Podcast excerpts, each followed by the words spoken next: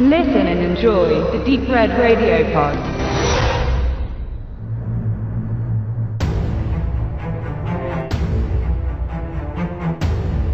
Dass man ohne Erinnerung an das eigene Selbst aufwacht, ist im Film mittlerweile ein probates Mittel. Dass dann auch noch riesige Roboter draußen flanieren und ihnen begegnende Menschen mit Energiestrahlen pulverisieren, ist auch bekannt und die britische Produktion Revolt bei Koch Media als Maschinenland Mankind Down veröffentlicht, führt die beiden Themen zusammen. Und so, angestrengt das von den Machern auch erscheinen mag, so kann dieses Low-Budget-Werk doch positiv überraschen. Ein Mann erwacht in einer Arrestzelle in einem zerstörten Büro. Er selbst weiß nicht, wer er ist und seine Biografie ist komplett ausgelöscht. Gütigerweise kann eine neben ihm eingesperrte Ärztin ihn darüber aufklären, dass er in einem Polizeirevier in Kenia ist und die Alien-Invasoren die First-Class-Kontinente platt gemacht haben. Amerika, Asien, Europa sind ausgelöscht. Das ist erstmal ziemlich harter Tobak. Und naturgemäß beginnt Mr. Nameless nach Hilfe zu schreien. Keine gute Idee, meint die Frau im Käfig nebenan. Sie heißt Nadia. Denn dies lockt nur die außerirdischen Maschinen an oder kenianische militante Schurken, die töten und vergewaltigen. Beides wird selbstverständlich unmittelbar auf die beiden aufmerksam. Hier zeigt sich schnell, dass der Erinnerungslose eine Kampfausbildung genossen haben muss, denn er schlägt sich reflexartig gut gegen die menschlichen Angreifer. Merkwürdigerweise spricht er dabei auch verschiedene afrikanische Sprachen. Und als dann auch noch die Roboter kommen, verschonen sie ihn, während alle anderen um ihn ausgelöscht werden.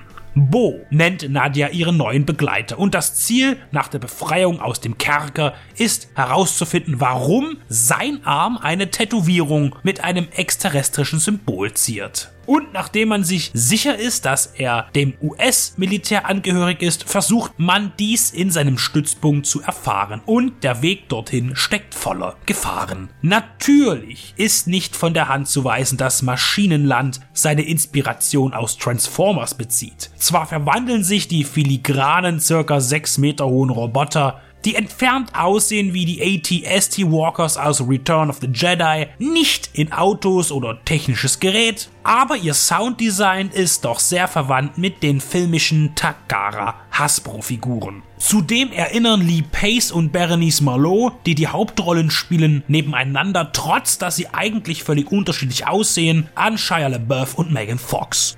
Die Art, wie die metallenen Biester ihre Opfer umbringen, scheint dann auch wieder stark mit Steven Spielbergs Variante von H.G. Wells War of the Worlds verwandt. Auch District 9 lässt sich nicht ausblenden, gedreht wurde in Südafrika vor atmosphärefördernden Endzeitkulissen. Ja, und sogar, wenn man will und sich erinnern kann, gibt es eine mögliche Reminiszenz an das einst beliebte kroatische Ballercomputerspiel Serious Sam.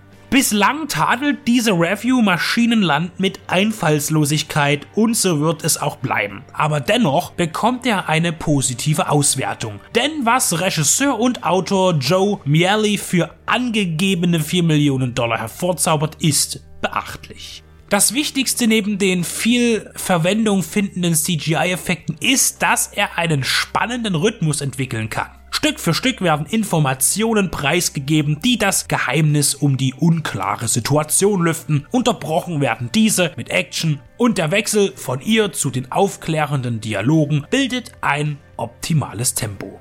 Der Film ist schnell und mit circa 90 Minuten angenehm kurz. Die Pyro-Effekte sind größtenteils handwerklich umgesetzt, die CGI-Effekte sind nicht immer die besten und auch nicht immer passabel ins Bild eingefügt, aber die Maschinen sind für den finanziellen Rahmen sehr gut gelungen und entfernen sich von einem B-Movie. Hinzu kommen kleine optische Einfälle, die zeigen, dass in der Tat kreative Köpfe am Werk waren und mit dem, was zur Verfügung stand, sinnvoll umgehen konnten. Hinter der Produktion stehen erfahrene Namen des Business. Nicolas Chatir produzierte Tödliches Kommando, Hurt Locker, Brian Kevin Jones steht für Sinister, Insidious, Midnight Special und viele andere verschiedene Genrefilme, darunter auch Jason Statham Vehicle und die weiteren Beteiligten blicken ebenfalls auf ein bunt gemischtes Övre zurück. Hier stand großes Hollywood-Potenzial hinter einem kleinen Projekt. An der Kamera nahm der deutsche Karl Walter Lindenlaub Platz, der mit Roland Emmerich international durch Independence Day bekannt wurde. Natürlich treibt auch die übliche Vorhersehbarkeit ihr Unwesen, denn wir wissen selbstverständlich, dass Bo in irgendeiner Form mit den Aliens im Bunde sein muss und dass es auch den berühmten Schwachpunkt gibt, um den Feind zu vernichten. Aber all dem zum Trotz zeigt sich eines klar auf. Maschinenland ist kein einflussreicher Film, aber einer, der konsequent bleibt. Er verzichtet auf kitschige Zwischenmenschlichkeiten, die die Beziehung zwischen Bo und Nadia durchaus hergegeben hätte. Er zieht mit Geschwindigkeit voran und hält sich nicht an großen Erklärungen auf. Er ist ein gelungener Genrebeitrag, der zeigt, dass nicht zwingend viel Geld, sondern Geschick notwendig sind, um einen effektiven, ansprechenden Science-Fiction-Action-Film zu kreieren. Maschinenland ist nicht frei von Makeln, aber Daumen hoch für diese Leistung.